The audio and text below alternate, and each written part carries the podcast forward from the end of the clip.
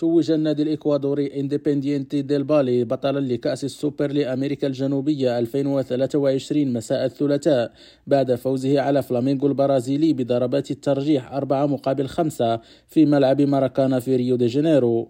وتمكن فريق ريو دي جانيرو من معادلة نتيجة الذهاب واحد لصفر قبل أسبوع في كيتو بفضل هدف جورجيان دي أراسكايتا في الوقت المحتسب بدل الضائع في الشوط الثاني من الوقت الأصلي لكن الأوروغواياني فشل في ركلة الترجيح الأخيرة. ويعد هذا أول لقب ريكوبا في أمريكا الجنوبية التي يتنافس فيها بطلا ليبرتادوريس وسود أمريكانا لإنديبندينتي ديل بالي الذي خسر نسخة 2020 ضد فلامينغو نفسه.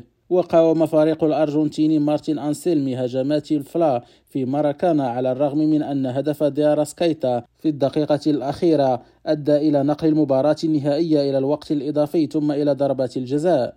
ويعد هذا هو اللقب الثالث الذي يضيعه المدرب البرتغالي منذ توليه دكة البدلاء الأحمر والأسود في دجنبر من سنة 2022 وخسر الفلامينغو كأس السوبر البرازيلي أمام بالميراس وخاب أمله في كأس العالم للأندية حيث خرجوا من نصف النهائي على يد الهلال السعودي.